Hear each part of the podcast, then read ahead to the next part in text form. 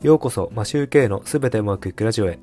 この番組は家事育児を頑張るワーパパのために昨日よりも少し成長して人生がすべてうまくいくというテーマでお送りしています。皆さんいかがお過ごしでしょうか？マシューケイです。最近新たに音声配信の目標を設定しました。まずなぜ新しく目標を設定したのかというと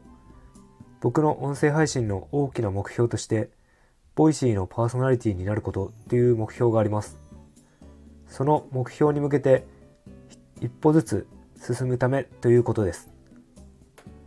目標のハードルは結構高いと思ってて、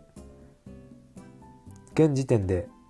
応募しても100%無理だろうと思っています。ちょっと前のデータですが、Voicy に採用されるのは2%くらいの可能性ということらしいです。ですので、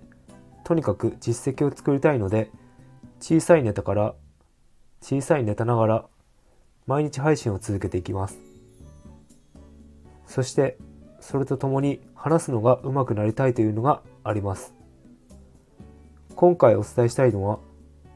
大きな目標を達成するために、僕は小さな細々と目標を立てていくことにしています。今回の場合は配信、配信回数のことです。始めた時に立てた目標の配信50回を超えることができたので、今回新たな目標を立てることにしました。次の目標は、まずは100回を目指して配信を続けたいと思います。そしてその目標設定のポイントは、数値を入れることにあります。目標の数値と実績の数値で比較できるようにすることで、ゴールまでの進捗がわかるようになります。本当はその他に配信数やいいねの数、話し方、内容などを良くしていかなければいけないのですが、全部一気にやってしまうと継続することに対してあまりにもハードルが高くなってしまうので、まずは配信回数を目標を達成することにしています。